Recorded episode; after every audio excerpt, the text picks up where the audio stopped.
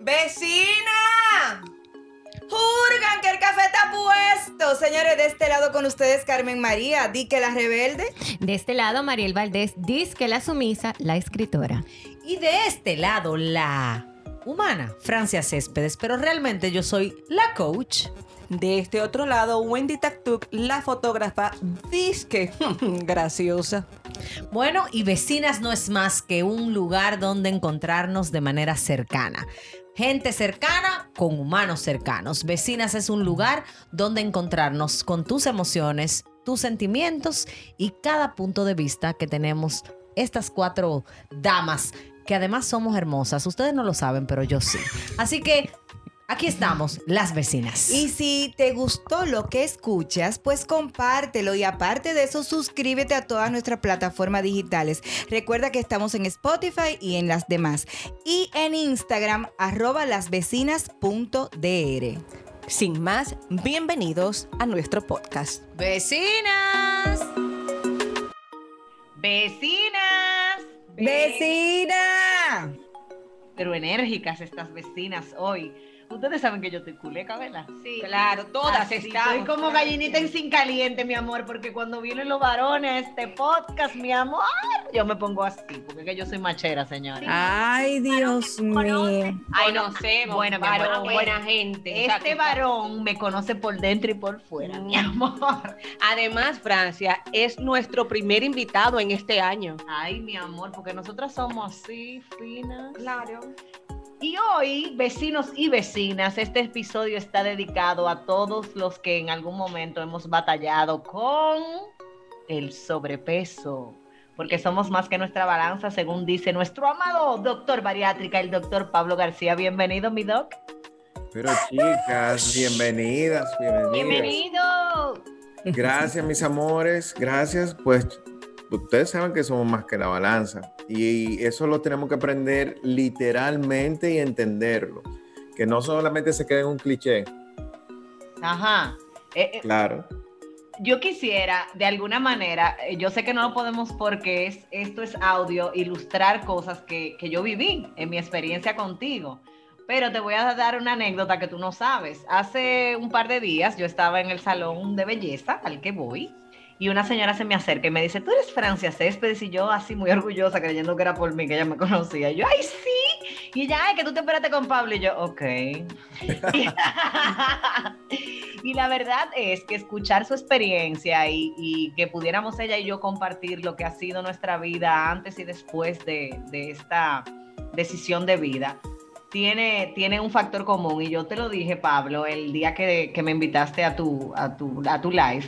Yo pienso que la razón por la que yo me operé contigo no tiene nada que ver con, con que yo necesitaba la cirugía y tiene todo que ver con el gran ser humano que eres. Así que una vez más, yo agradezco a Dios por la doctora Ann Benjamin, que fue a mi casa un domingo en la noche y me dijo, estoy harta de verte así. Me agarró por un brazo y me presentó a este moreno bello, con permiso de su mujer, Tania, pero a este hombre maravilloso, que no solamente está buen mocito y así, todo chulo, él, todo wow, sino que es un gran ser humano. Así que aquí estamos para hablar de bariátrica, sobrepeso y todo lo demás. Sí, claro, vamos a hablar de, de todo lo que ustedes quieran, de verdad, abiertamente. Eh, eh, Pablo, primero, primero lo primero. ¿Por qué Pablo García decide dedicarse a la medicina y específicamente en esta rama? Bueno, chicas, mira, les cuento. Yo creo que yo no sé de más nada. Eh, yo soy hijo de médico. eh, mi papá es anestesiólogo, mi mamá es ginecóloga. Y un- algo que pasa entre los médicos es que nada más se habla de esa vaina todo el tiempo. Entonces, eh, hubo un momento donde pensé estudiar Bellas Artes, ya que mi hobby, Ah, y sí, mi hobby era pintar, déjeme decir. Y hacía esculturas, se caían por pedazos, pero la teoría terminaban cayéndose, pero eh, tenía bastante talento en eso. Y bueno, eh, digamos que no aprendí eh, otra cosa, veía solamente medicina. Primero entré por desconocimiento y luego la medicina uno la termina por vergüenza, realmente. y después se vuelve parte de ti eso. Y bueno, eh, hubo, de hecho, hubo a mitad de carrera la crisis de que me voy para publicidad, que era otra de, de las cosas Ahí que me gustaba, asociada al arte y eso. Pero al final, eh, digamos que... Gracias a Dios que él se fue a tu- a- a- a- al lado de la medicina, porque si hubiera sido altita, Sí, pero yo entiendo No, que pero él- espérate, él, él era es un artista. Él, él es un eso iba a decir, él es un artista. Y si tú supieras que, que parte de ser artista yo quería hacer stand-up comedy. Ay, nina. Tú verás ahí, sí. Señores, pero el primer cómico, eso es lo que ustedes no saben. ay mi madre, ay Freddy, ven a oír. Sacando un pedazo de estómago y, y- y cantando. Y haciendo TikTok, mi amor. Ah, TikTok. Pero yo soy, mira, yo soy TikToker. Sí, haciendo TikTok, doctor. Doctor, ¿cuándo, ¿cuándo Pablo García se da cuenta de que ser cirujano bariátrico era su, su pasión? ¿Cuándo, cuándo descubriste esta, esta, esta pasión por, por esta área de la medicina? Mira, si tú supieras que antes de yo graduarme de cirugía general, de ser cirujano general, en mi tercer año ya mis rotaciones fuera, yo la buscaba en cirugía bariátrica. Cuando yo me gradué de cirujano, yo había hecho 12 cirugías bariátricas en el hospital. De hecho, había iniciado un programa lindísimo eh, de cirugía bariátrica para personas de escasos recursos en el hospital. Y como pasa siempre, empezaron a, los directivos con la gente y cosas, y yo me puse bruto. Y, y bueno, y al final no, no se siguió, no se siguió. Cuando empezaron a cobrar por afuera, y yo no sabía, tú sabes. Ay, ay, ay. O sea que realmente se volvió Sí. un poco. Exacto, entonces, y operándose gente, gente pudiente, operándose en el programa, y, y yo no sabía distinguirlo, ¿verdad? Entonces, al final, al final, eso se cayó. Sin embargo, eh, mi tesis fue en cirugía bariátrica.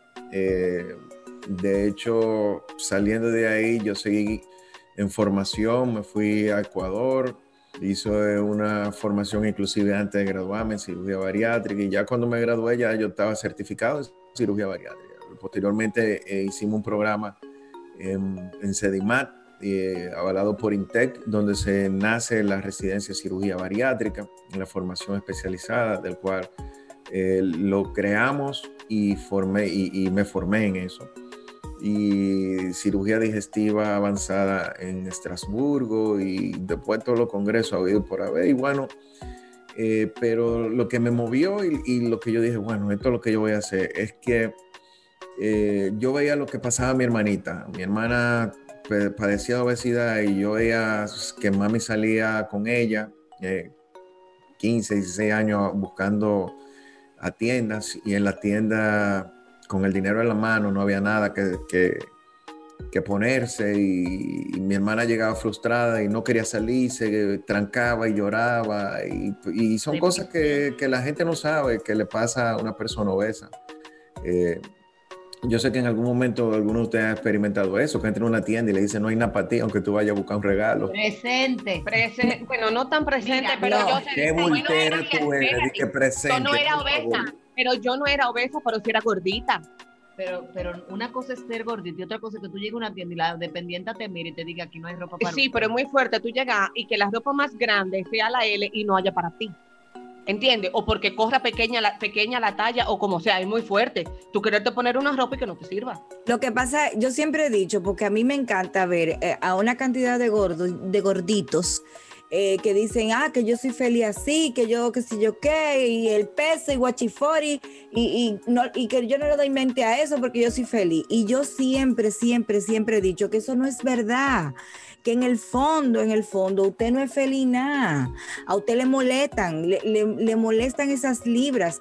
Y por más que tú me quieras vender felicidad, en algún momento de tu vida tú has sentido complejo, como por ejemplo tu hermanita, que como tú dices que con 15, 16 años, eh, no encontraba ropa, no encontraba qué ponerse y ya eso frustra. ¿Entiendes? No, claro, y, y, te cierra muchas puertas porque tú empiezas a complejarte y entonces imagínate tú adolescente acomplejado. Eh, por ejemplo, en ese entonces yo era Chovy y como a los 17 años fue que yo dije, espérate ya, de, me voy a abrir a, a la posibilidad de, de, no me atrevía ni siquiera a buscar novia y eso. Después de ahí me fue bastante bien.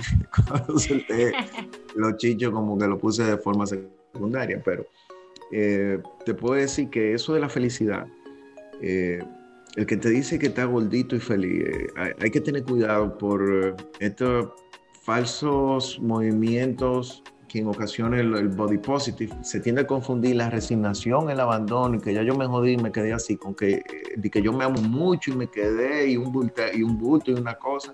Tú sabes que aprendí, aprendí, a vivir con una situación, pero que te hace feliz. Ese, ese realmente es el escenario que tú quieres y la vida que tú quieres. Bien, mira, eh, es que tú eres que sabe cómo estás por dentro. Ahora, eh, hay que tratar de no confundir lo que es eh, resignación con lo que es aceptar una situación. Y aceptar no significa como que tú te vas a echar al abandono y de que, bueno, yo soy feliz así, o ya me fuñí, ya me jodí. Bueno, cuando tú aceptas algo, significa que, ok, lo tengo en mis manos y a partir de ahora voy a hacer algo para que eso vaya acorde a lo que yo estoy pensando, lo que yo estoy queriendo conmigo. Y ahí sí estamos hablando de felicidad. Cuando tú tienes como alineado lo que tú estás pensando con lo que tú estás viviendo, lo que tú estás haciendo, eso sí te hace feliz. Pero que, que, que no hacerle caso a una situación que te tiene incómoda, eso es felicidad.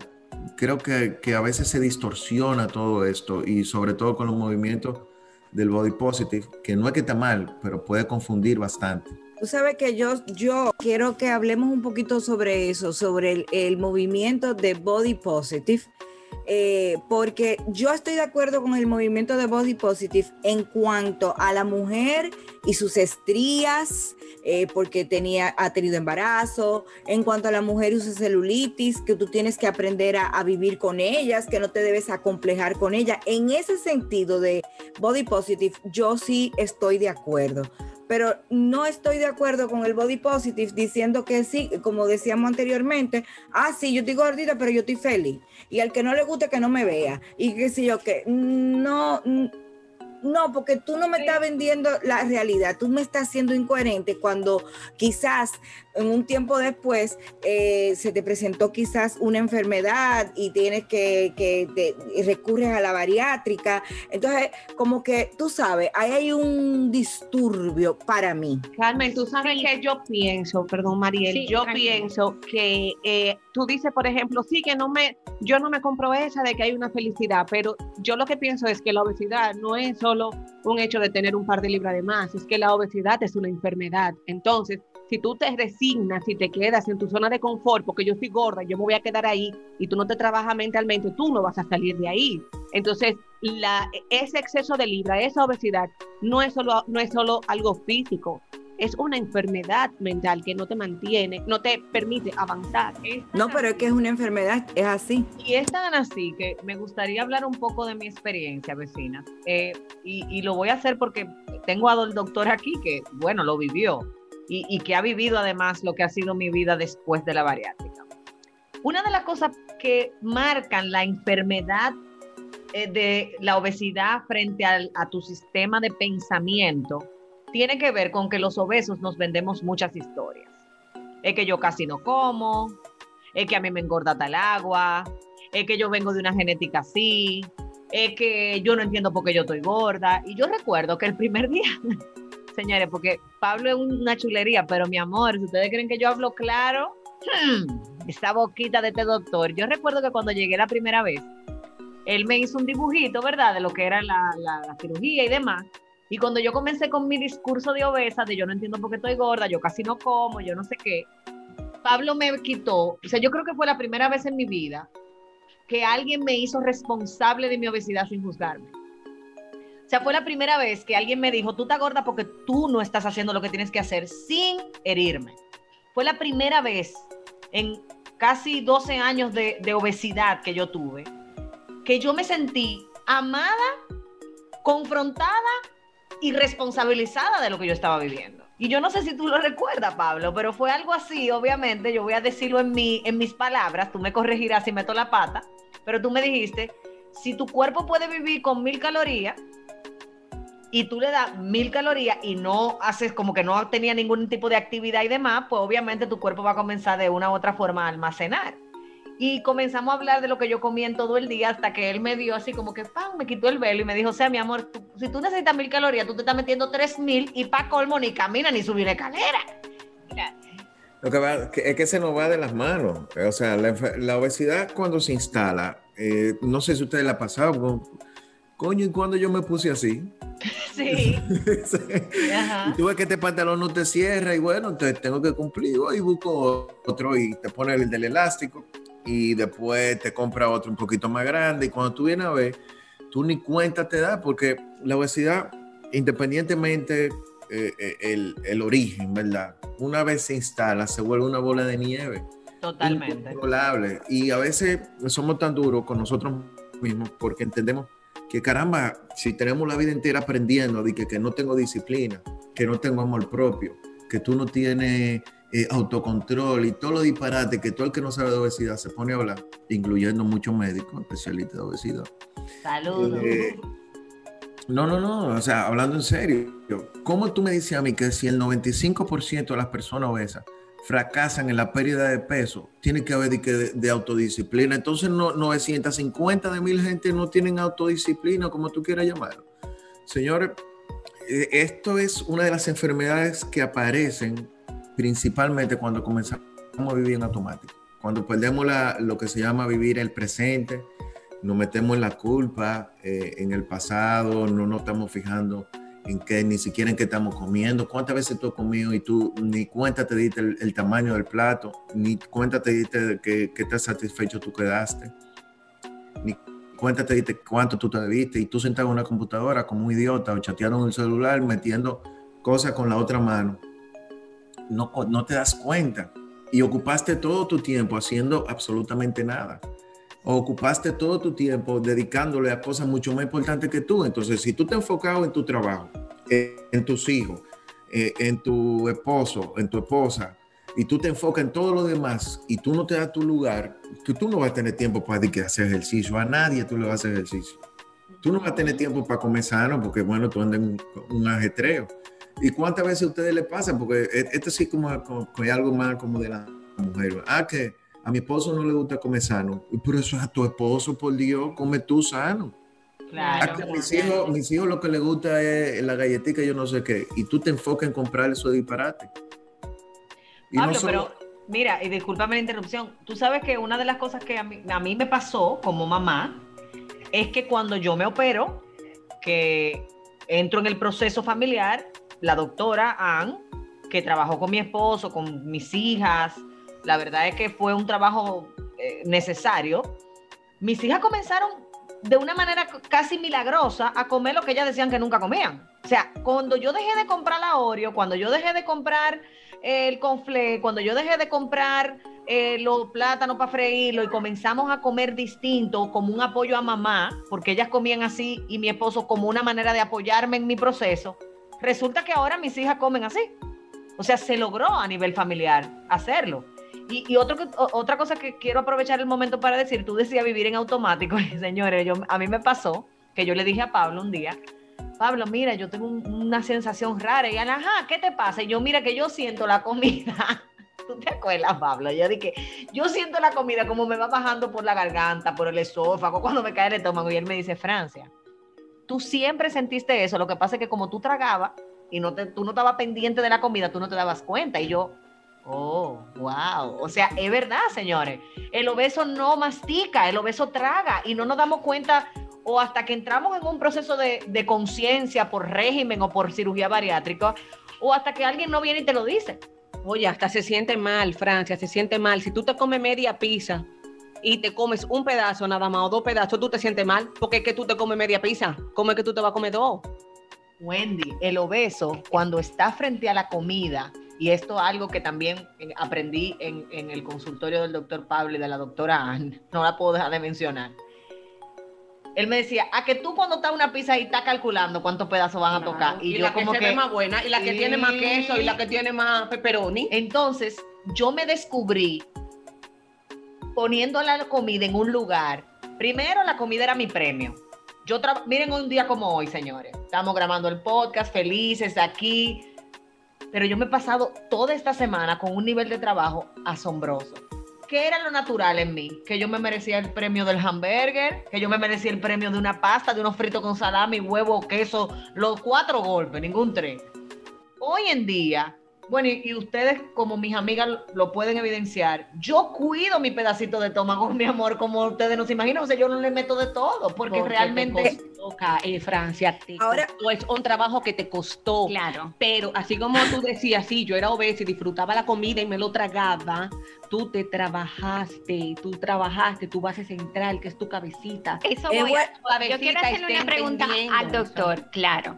¿Qué pasa con esas personas que se operan, pero no se trabajan, no se trabajan y bueno, ok, pierden peso, pero después siguen en su cabeza comiendo, aunque no sean pedazos grandes, pero no llevan esa disciplina. disciplina y ese régimen alimenticio que a lo mejor impida no sé, corríjame doctor, si el estómago vuelve y se extiende o no sé. Pero ¿qué pasa con esas personas que vuelven y engordan después de una operación? Se fuñeron, se fuñeron.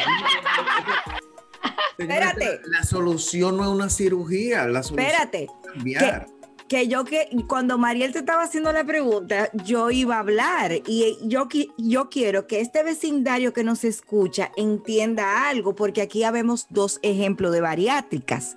Está el ejemplo de Francia bariátrica que ha conservado su peso y está el ejemplo de bariátrica de Carmen que en la pandemia aumentó 40 libras. ¿Entiendes? Claro, no te voy a decir que bariátrica al fin, porque yo, gracias a Dios, nunca me he forzado el estómago.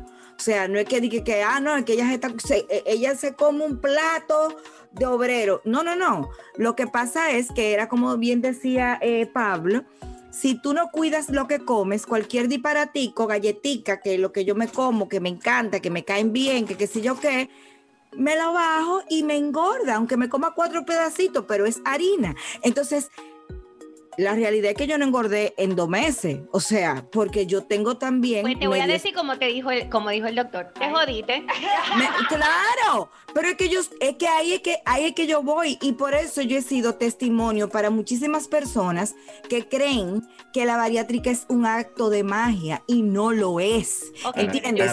Porque la gente cree que si, ah, yo me operé y ok, yo no me voy a comer el hamburger entero, pero yo me voy a dar el gusto y me voy a comer un cuarto del hamburger.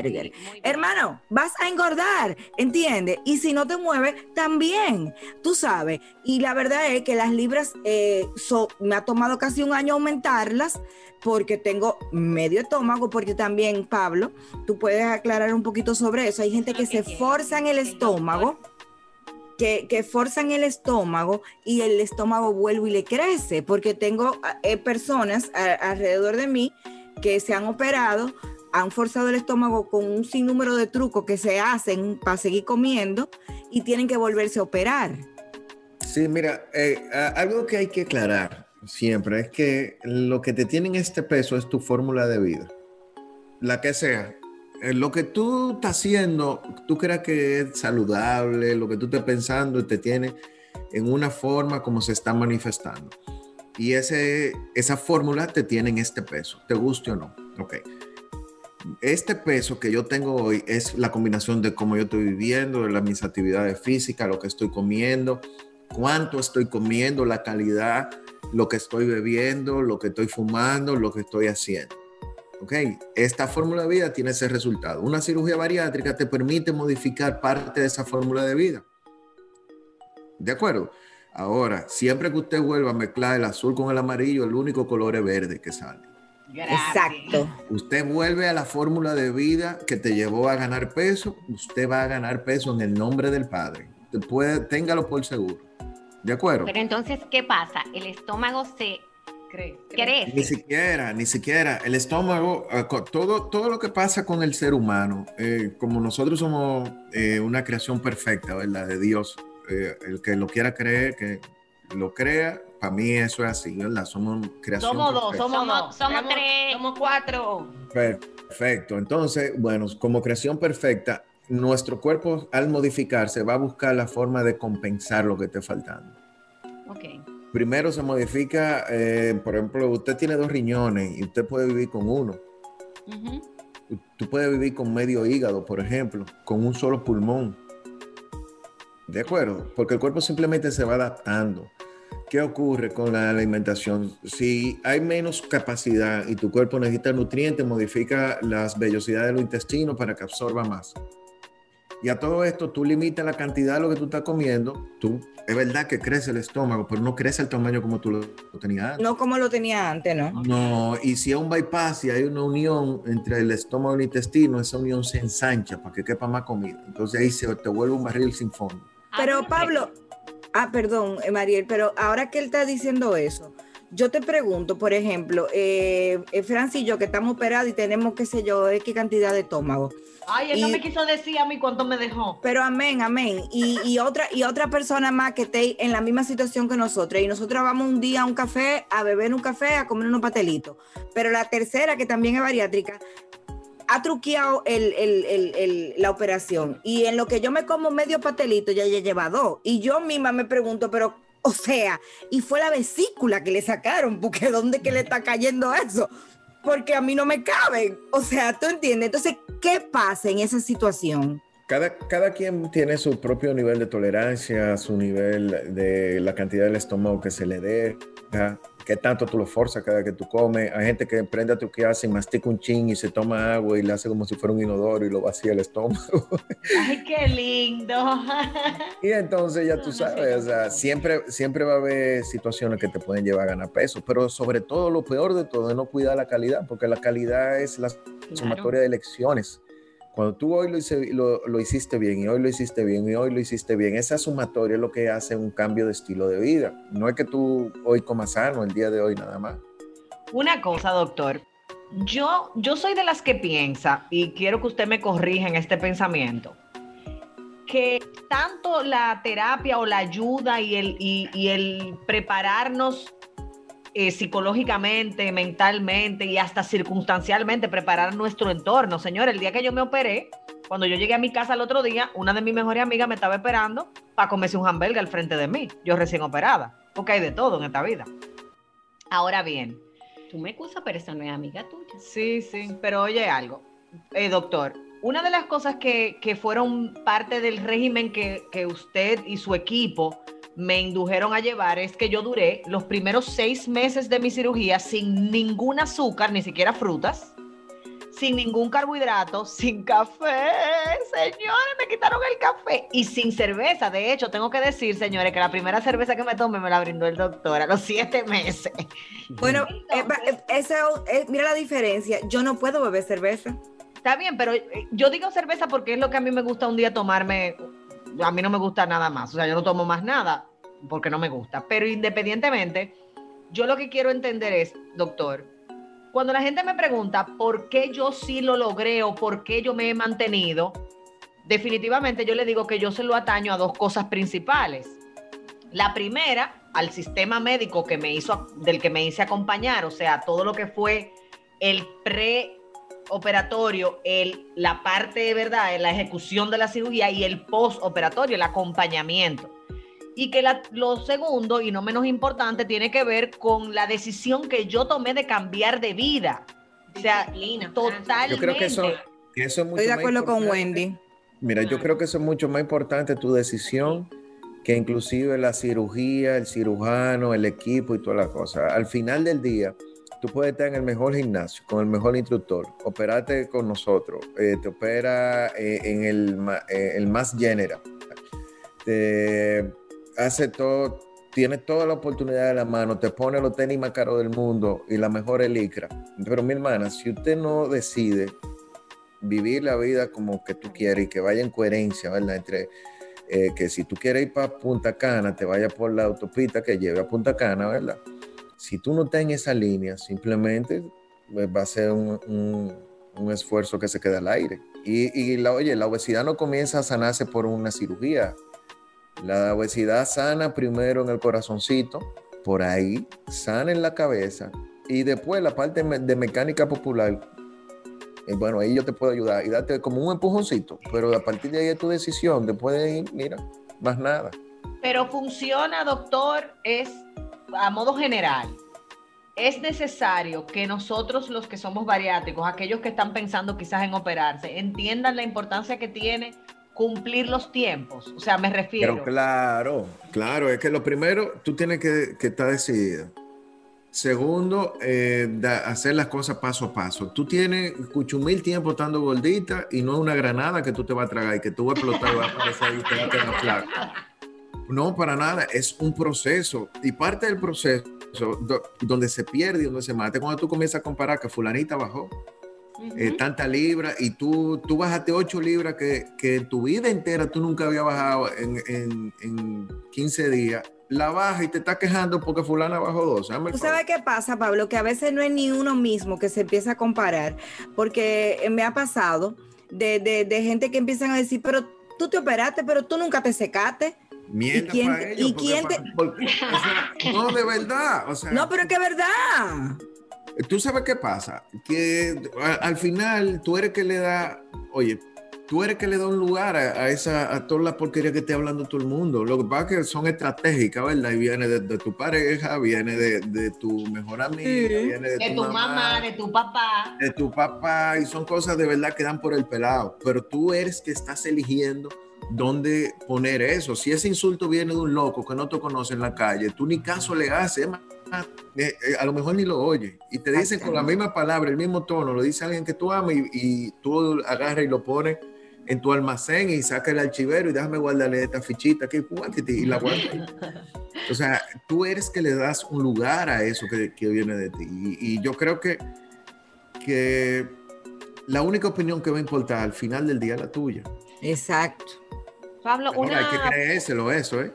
Una pregunta, desconozco esa parte técnica. Eh, una persona que haya sido bariátrica pues, y, y vamos a decir, porque no tengo una disciplina, vuelve nuevamente y coge sus 40, 50, 60 libras, puede someterse nuevamente a un, eh, a un proceso con el estómago. Quizás no otra bariátrica, no sé, el balón, que el balón, ah, la, pastilla que tienen, eh, por eso lo más chiquito, no sé, ¿se puede? No, no, no, no, mira, bueno, lo primero, el balón no, el balón no, porque no cabe. Y sería una locura. Y créeme que, que me han llegado pacientes que, que intentaron ponerle un balón a una paciente mía precisamente que ganó peso, intentaron ponerle un balón en tal sitio y yo le había dicho a ella por qué no se podía poner y llegó llorando. Doctor, el tema es que después de una cirugía previa no se puede poner balón. Ok, y sí se puede hacer una cirugía, pero ¿qué garantía tiene de que tú haciéndote una cirugía si tú no has entendido que tú tienes que cambiar, sería un disparate. O sea, tú estarías regalándole el dinero otra vez al cirujano. Yo conozco una que va por dos ya. Bueno, si lleva dos y va donde particularmente yo no la, yo no lo operaría. Digo, una tercera, ni loco. Esa segunda tiene que ser con la conciencia. Digo, no, no siempre se le presenta eh, el cirujano eh, cuando llega, porque lamentablemente no, no, viene de otras vías, sino el paciente directo al cirujano. Muchas veces el cirujano no, no le plantea eh, que el, el, cambio comienza por la azotea, ¿verdad? Ni en el corazón. Exacto. No le plantea que la cirugía es la solución y, yo creo que es una posición que no es la más honesta. Eh, yo creo que, que, particularmente a mis pacientes le va muy bien. Yo creo que, que esa es la diferencia. ¿no? Ni siquiera creo que sea una, la técnica quirúrgica ni en particular y eso. Hay diferentes técnicas. Yo te iba a preguntar eso, eh, eh, Pablo. Como 14 o 15, muchísimas. Me, me imagino.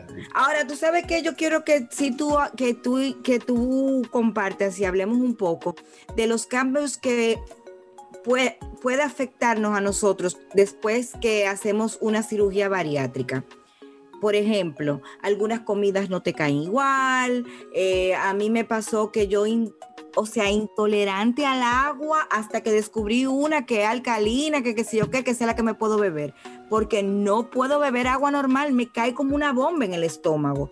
Eh, hay personas que lamentablemente han, eh, han pasado por una etapa de alcoholismo, porque ya no toleran el alcohol igual.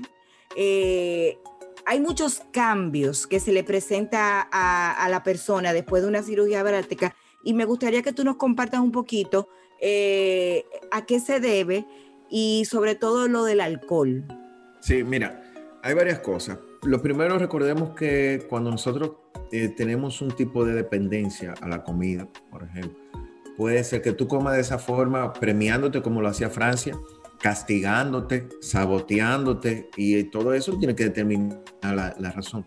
Pero también eh, es parte, digamos, que si tu único placer en la vida es comer, por ejemplo, por eso parte de las evaluaciones, coño, tú estás matando vidas si tú le quitas el, auto de vida.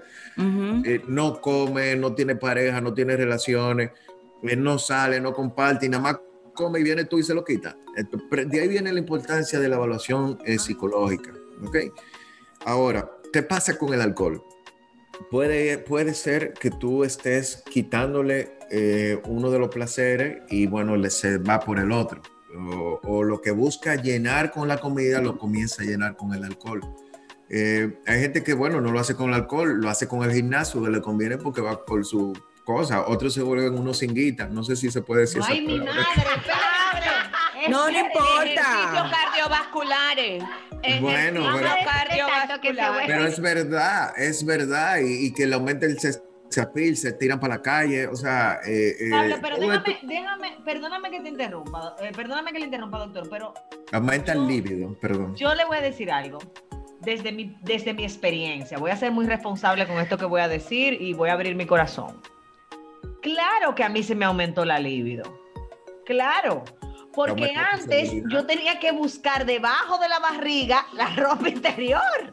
O sea, señores, claro que me aumentó la libido porque pude disfrutar de, sentir que, que yo era capaz de complacer a otros con mi propio cuerpo. O sea, estabas más ágil, Francia. Mi amor, mira, más, ligera, mi amor. Yo siempre fui una gordita ágil, pero, pero tengo que decir que el tema de la libido tiene que ver con que desde mi punto de vista, o sea, desde mi experiencia, no mi punto de vista, desde mi experiencia, cuando yo me veía al espejo, todavía, con las primeras 50 libras, todavía yo decía la gordita. De hecho, ustedes lo saben, todavía yo me digo la gordita, porque X. Ahora, claro que la libido va a subir, Claro que cuando yo perdí libras de peso, aumenté libras de autoestima, señores. Cuando Usted yo me... se gusta, mi hermana, te gusta lo que estás viendo en el espejo. El tema de la sexualidad, Pablo, desde mi punto de vista, está muy relacionada a eso, a esa oportunidad que nos damos los que, los que estábamos en sobrepeso y hemos tenido la posibilidad de bajar de comprometernos también con que ese feedback que te dé el espejo, cuando tú te miras al espejo, cuando yo me veo al espejo y me veo esta carita y digo, wow, volví. Señores, yo, yo, yo volví a la vida, yo estaba muerta y no me había dado cuenta. Pero yo creo que ahí Pablo va a estar de acuerdo conmigo en algo y es que yo pienso que ahí en ese momento es muy importante la terapia con la doctora Ann, porque si uno se lleva de que me estoy gustando más de la cuenta, llega un punto que hasta medio peligroso es, o me equivoco. Mira, es, que eso va a depender, porque no es, no es que tú vas a hacer más de la cuenta, es quien se supone que tú eres y estabas reprimida por otra cosa. O sea, que eso de que, que eso como lo, lo que dicen de que, que el dinero que, que, pone mal a la gente, no, usted era así usted era dañado. Exactamente, el dinero no pone mal a la gente, eso es lo que... Entonces, por eso, por eso es que la gente se divorcia, porque se opera. Mira, yo creo que hay dos, dos vertientes.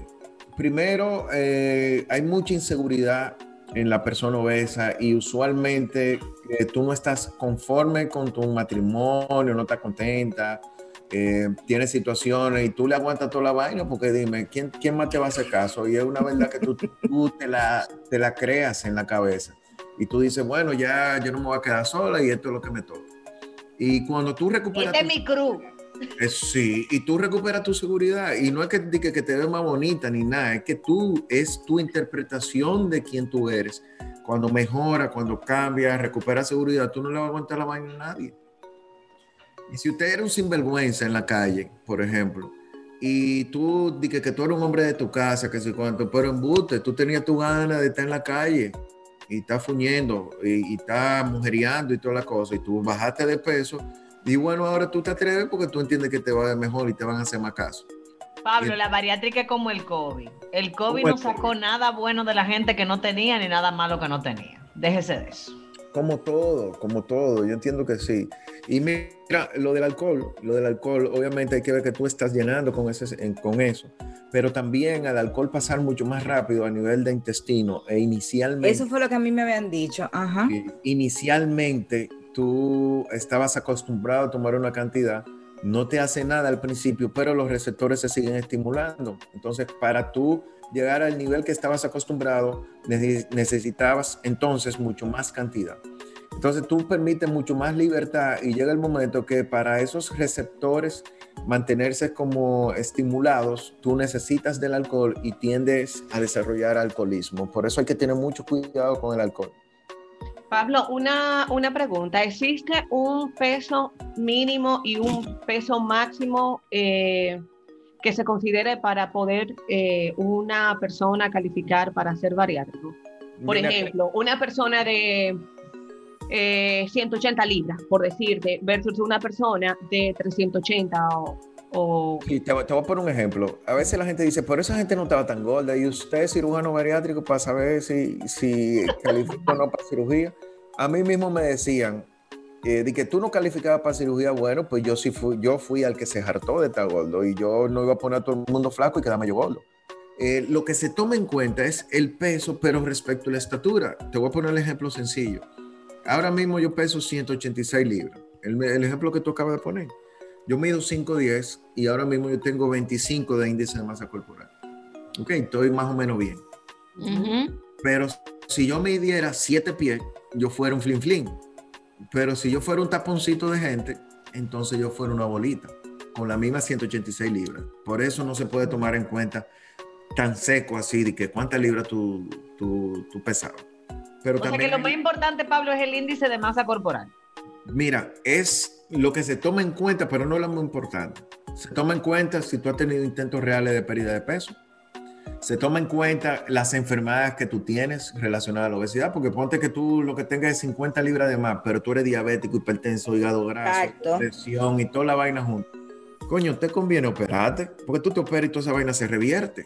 Claro. y, yo... Aunque tú quedes flaco, más flaco de lo como tú quisieras verte, pero te libra de toda esa enfermedad. Y el caso de gente que yo conozco, de gente que yo sé, que van a donde Pablo, por ejemplo, y, Pablo le dice, mira, tú lamentablemente no tienes, no, tú lo que tienes que rebajar son 20 libras, tú con una dieta lo logras, por ejemplo y esa persona dice, ah, está bien, ok, se va del consultorio de Pablo, se arranca a comer, aumenta 40 libras y viene de allá con 60 libras de más para que te opere. ¿Te ha pasado sí o no? 500 veces y ese se fuñó porque por lo menos conmigo se quedó con sus 60 libras. que vaya a buscar otro que lo opere, ¿verdad? Y te aplaudo, y te aplaudo. Pablo, y, por ejemplo... Estamos demostrando que es un loco. Claro, claro. Eso, eso me pasó la semana pasada. Oye. Oye, llega preparado de una persona no miembro de la Sociedad de Cirugía Bariátrica, llega preparado con análisis y todas las cosas en la mano. Doctor, yo quiero que usted me opere mañana. Yo no te voy a operar mañana. Ah, pero era sacarle una muela que tú ibas. No, no, pero él estaba listo. Él estaba listo para cirugía con otra persona. Y me dice, no te puedo operar mañana. ¿Por qué? Porque él, entre la conversación que tuvimos, me dice, no, yo subió 20 libras en estos 15 días. yo, pues yo no te puedo poner una emergencia cuando tú vas a 200 y no te voy a operar mañana.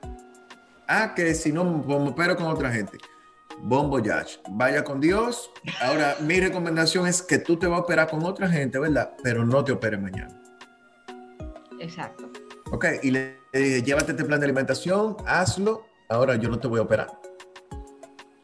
Porque me está demostrando primero que no hay ningún tipo de compromiso. Y Exacto. Que, tú eres un loco. Y que ese cerebro está fundido, Pablo, porque yo me acuerdo, o sea, yo me acuerdo de, del momento en el que yo entré a cirugía. Yo tengo que confesar que yo, llegué a la cirugía con mucho miedo, Pablo lo sabe, de hecho me dio 20 boches, porque así como ustedes lo ven también el bastante boche que da. ¿Qué desacreditadora tú eres, por Dios? Que eso, pero es verdad, tú me echaste muchísimo boche, pero yo los necesitaba. a ver, ese es su, vamos a ver, coach, ese es su interpretación. Ay, deja tu coro, mi amor, coach. Aquí de coach a coach, deja tu coro, que ninguna interpretación, usted me dio mi boche. Y me dijo, si sigue hablando de muerte, no opero.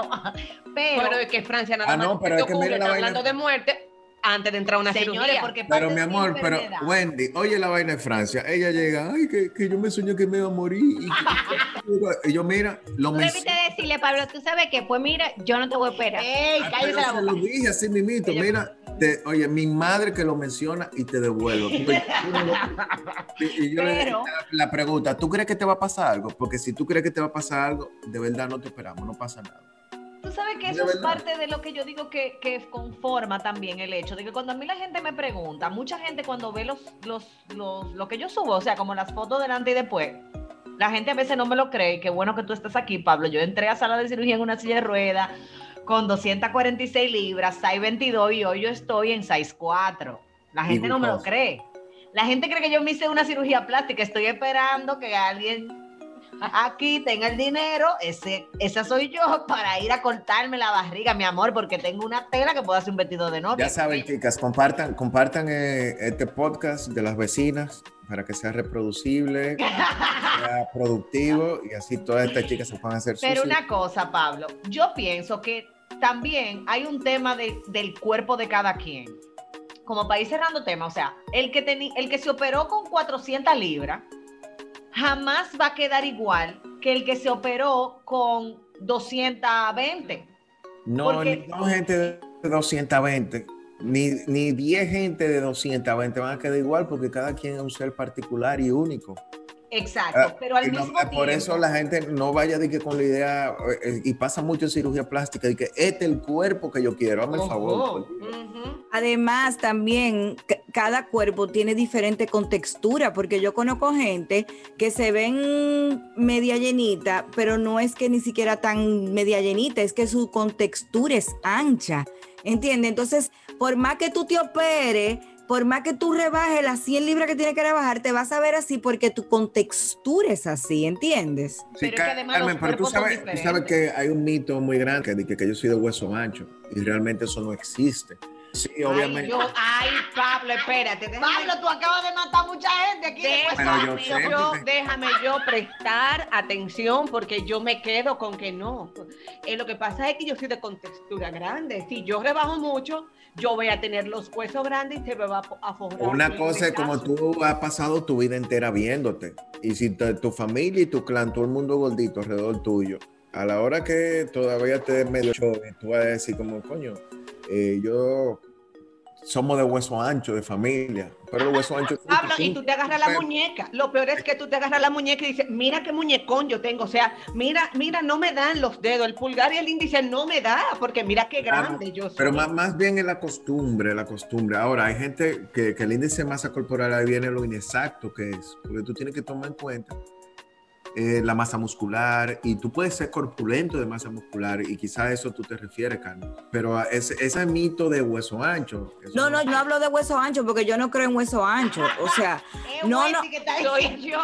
Ah, no, yo no creo en eso, pero sí, eh, yo te puedo decir de personas que, por ejemplo, eh, yo tenía quizás el mismo peso, 220 libras cuando me operé, rebajé 100 y yo no me veo igual que la que se operó conmigo con el mismo peso. Ella se puede ver más seca que yo, pero es porque mi contextura, o sea, no es de hueso, sino brazo. Eh, eso también. ¿Entiendes? Masa muscular. Masa muscular, si te estás suplementando, si estás comiendo sano, eh, si te estás entrenando. O sea, si, si tú bajaste esa libre hidratándote, pues tú puedes bajar que parezca que te dio sida, o tú puedes bajar. Ay, Pablo! Pero es verdad. Pero es verdad, O tú puedes bajar que nadie se da cuenta que tú te operas. Eso va a depender del proceso que tú estés llevando. Es verdad. Por eso será que la gente a veces, igual, eh, no sé si a ti te pasó, Carmen, pero cuando tú comienzas, eh, y yo lo hablé contigo, Pablo, en un momento también, cuando tú comienzas el proceso de rebajar ya que se nota, porque la primera libre, en el caso mío, nadie se daba cuenta porque yo lo hice porque me desinflé. Pero ya cuando yo comencé a bajar de peso, que comenzó a salir mi, mi cara de aquellas, de aquello buche, aquella papada, la gente comenzó, ya no rebajé más. El bariátrico, Pablo, mito o verdad, ¿puede controlar la cantidad de libra que rebaja, sí o no? Sí, hay, hay, un momento donde se puede hacer como un equilibrio, claro. Porque si, si, tú tienes mucha libra todavía que perder y tú estás comiendo poquito, ahí olvídate que eso va, va, a seguir bajando. Pero hay un momento donde lo que tú comes es suficiente respecto a lo que tú estás gastando o estás necesitando y ahí viene la meseta y se estabiliza. O sea, eso quiere decir, Pablo, que el mito, hay dos mitos desde mi punto de vista que yo escuché desde antes de operarme. Eh, uno era ese que, tú no puedes controlar cuánto Se desapareciera la gente. Exacto. Y el otro es que a los Ajá. Y el otro mito que, que no sé si ustedes lo han escuchado, vecinas, pero mucho lo he escuchado yo es a los dos años se te acabó la fiesta. A los dos años.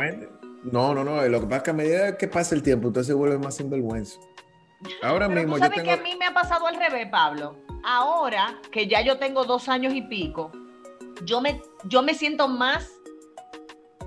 O sea, señores, es, como que la comida cada día asume un papel más protagónico en cuanto a la comida en mi, en mi medicina.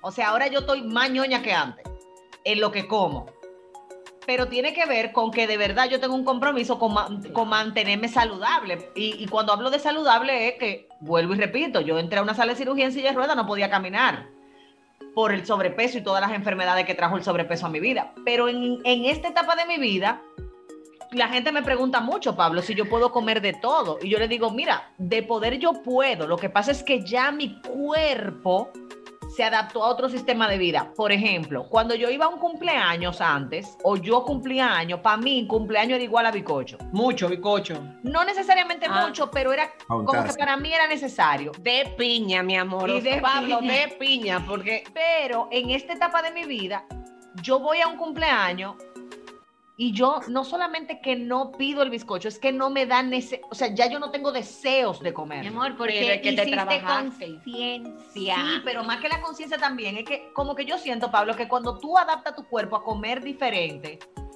hay cosas que ya, o sea, te van a caer mal, claro. Ya, ya. Pero, pero que le cae mal el agua. A mí es todo lo contrario, o sea, es que yo necesito hidratarme el día entero porque si no el dolor de cabeza y la sensación de fatiga me mata.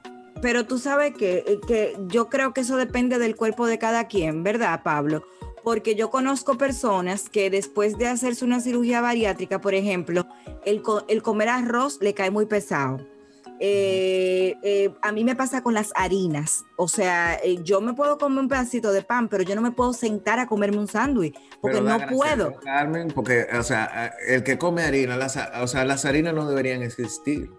Es verdad bueno, Ay, pero a mí me gusta mucho Pero como alimentación. engorda esta. Pero lo que te quiero decir es que me, me, imagino que cada cuerpo es diferente porque conozco personas que incluso que quizás antes de la cirugía bariátrica eran súper dulceras y después de la cirugía bariátrica ni siquiera pueden comer el dulce porque le cae mal, le, le, le, hace una cosa como si fuera un coma diabético, le entra un sueño, un mareo. Sí, sí, Eso, eso pasa, ahí lo que se llama dumping, cuando pasa el intestino hacia el intestino, eh, los carbohidratos, produce que se vacíe bruscamente una cantidad de agua, eh, no, agua no agua literal, ¿no? Pero del, del, líquido de nuestro cuerpo pasa bruscamente al intestino y hace un bajón de presión. ¿Tú ves?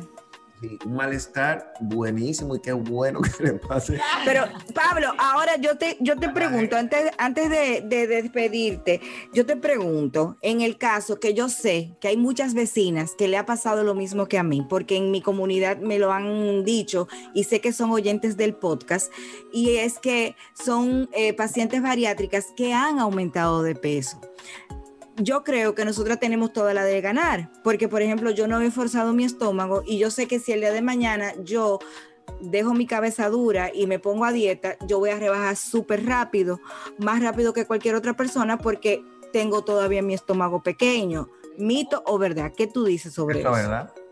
Eso es totalmente verdad. Totalmente cierto. Lo que tú tienes que tener bien claro es tu objetivo final, que es lo que tú quieres. Y si hoy tú eliges cualquier otra cosa es porque tú prácticamente lo estás haciendo y viviendo el día a día sin objetivo en ese aspecto. O sea, vecinas, hay una esperanza. Pablo García, yo te amo demasiado. Yo te oigo hablar y se me sale la baba. Pero mira, antes, antes, antes de despedirlo. Disciplina, señores, disciplina. antes de despedirlo, yo quiero que Pablo no hable de su libro, ¿eh? Mm, bueno, pues te cuento que, que, prácticamente todo esto que hemos estado conversando eh, nace de mi experiencia como cirujano, que ya miles de pacientes, más de 10 años operando, pero sobre todo de mi testimonio de vida, porque eh, es fuerte cuando tú como cirujano bariátrico eh, empiezan los pacientes a decirte, doctor, usted está como gordito. yo no me voy a operar contigo porque dime, eh, tú no crees en lo que tú haces. Eh, y hasta ese momento, cuando yo me operé, yo creía que yo era de las personas más empáticas y que entendía más a los pacientes. Y me di cuenta que yo no sabía nada. Y entonces, eh, precisamente, hay que, como, que ponerse en los zapatos de las personas obesas para poder trabajar o solucionar este tema. Entonces, no sé si ustedes sabían que yo estudié un, MBA en Administración de Empresas y se aprenden muchas cosas de gestión de, en, ese proceso de, parte de administración. Entonces, en buen dominicano, tú te has pasado la vida estudiando. Y estoy estudiando más de loco. Ah, muchísimas cosas más, pero ahí bueno, ahí vamos. Mientras tanto, eh, esa herramienta de gestión la modificamos como autogestión y a través del coaching Em, digamos que te apoyo en, la, en moverte despacio para que tú tomes tu decisión de hacer algo, porque tú puedes querer todas las cosas del mundo, pero si usted no da el paso, eh, eso no Exacto. Tú no vas a hacer la cosa diferente, tarde o temprano, eso vuelve al mismo estado o no se va a mover de ahí, ¿verdad? Y obviamente explicamos de la manera más sencilla posible el tema de, la, de cómo bajar de peso a través de la cirugía en caso de que la persona en su plan de acción, ¿verdad? Utilice esto. Claro que em, primero también hacemos ejercicio para liberar de la culpa a la persona. ¿Qué gana luego de una persona con sobrepeso comprometida? ¿Qué gana esa persona luego de someterse a ese proceso? ¿Cuál es su satisfacción del, del paciente y de Pablo García, el cirujano y la persona? Mira, yo, yo te voy a decir algo. Eh, ayer me preguntaron que cuál era como ese momento como que más te gustaba, de verdad. Y yo te, le dije, mira, yo no te puedo hablar de un solo momento, porque es que eh, es una fiesta, una celebración. Cuando un paciente se pesa y por primera vez en su vida, así como que bota un viaje de libra y que tú lo ves, paciente que llora, que se ríen como que le están haciendo coquilla, de gente que se pone contentísima. Y también tú tienes el fatal que dice, coño, tan ching. Y yo nada más digo, pero en tu fucking vida tú has bajado, tú has bajado esa cantidad de libras en una semana y tú te quejas de lo que te falta. Hazme el favor. Eh, pero eh, esa parte como, como el momento como que ven, ven, vamos a pesarte. Yo estoy como los muchachitos de que ven, ven, ven. De que entra el consultorio, ven, vamos a pesarte para ver que, eh, su reacción y todo eso. Y eso, una satisfacción total. pero sobre todo, yo creo que cuando la gente te confirma que ha sido una de las mejores decisiones de tu vida y tú dices, miércoles, yo participé en ese cambio de vida, en esa historia se cambió y esas son cosas que, que la gente no ve, pero que particularmente a mí me llena muchísimo y de hecho Francia puede decir como testigo, yo me hago amigo de mis pacientes y de verdad para mí eso es... Este es el doctor más chulo que hay en este país bariátrico. El que se quiere operar se tiene que operar con él. Yo estoy tan agradecida y creo que es la manera, la mejor manera de decirle a la gente por qué somos más que nuestra balanza. Te voy a dejar que lo digas tú, pero antes que, nada y de, para despedirnos a, de nuestra comunidad. Así que dila tú, porque fuiste tú que dijiste. Y tú sabes es que, cuando, cuando yo comencé a bajar de peso y, tú me, me, pesabas y me ibas monitoreando, tú me decías, Francia, olvídate del peso. ¿Cómo tú te sientes? Y yo decía, ya me siento los pies, yo me quebranto un poco, señores, porque que yo, yo volví a la vida. En mi caso, la cirugía bariátrica me devolvió la posibilidad de ser mamá. Me devolvió la posibilidad de bailar, que a mí me encanta, de entrenar, de dar mis talleres. O sea, de montar patines, tú De montar patines. La primera vez que me monté en unos patines fue demasiado especial. Ve a mis hijas como mirándome como en serio, mami, tú sabes patinar. Eh, admítelo, de ponerte la ropa de Rebeca. De sacar la pierna en las fotos, gracias. De tirarse, ah, espérate, y de tirarse fotos de, y de tirarse foto de espalda, mi amor. Mi amor, es que yo hago así ahora, Pablo. Ajá, gracias. No, mi amor, y, y, hace el selfie de, muchas mujeres de allá que, que tienen tortícolis porque de atrás sí que se hacen, ¿tú sabes? Lo que tengo que decir es que tengo una vida que vale la alegría que todo el que me pregunta, ¿te operarías de nuevo 100 veces más? Pero siempre lo haría con Pablo García. No porque estés aquí, pero yo creo que este es un momento que Dios me está regalando para una vez más hablar de la calidad humana que tienes, de tu equipo de trabajo, porque él no trabaja solo, señores. De su estrella, él sabe de quién yo estoy hablando. Él tiene una estrella ahí, señor, en cirugía, que ella se llama estrella y ella es una estrella. Y de sobre todo, poderte operar con alguien que vivió el proceso, que te guía y que te pregunta en la mañana, ¿cómo amaneciste hoy? Se siente tan rico. Este, eh, la gente tiene que tener cuidado con que la gente tiene que tener cuidado con quien se opera, no es con todo el mundo que se deben operar, ¿no? Así es. Y más allá que la balanza, desde mi punto de vista es que yo no sé si voy a voy a engordar en algún momento, voy a tomar un par de libras o no, pero definitivamente lo que no me voy a permitir es perderme a mí porque gracias a la cirugía bariátrica, gracias a ti, Pablo, y a tu equipo, yo volví a vivir, yo volví a disfrutar esta vida que es prestada y volví a, sentir las ganas de disfrutar la vida que Dios me ha regalado. Así que gracias por acompañarnos, Pablo.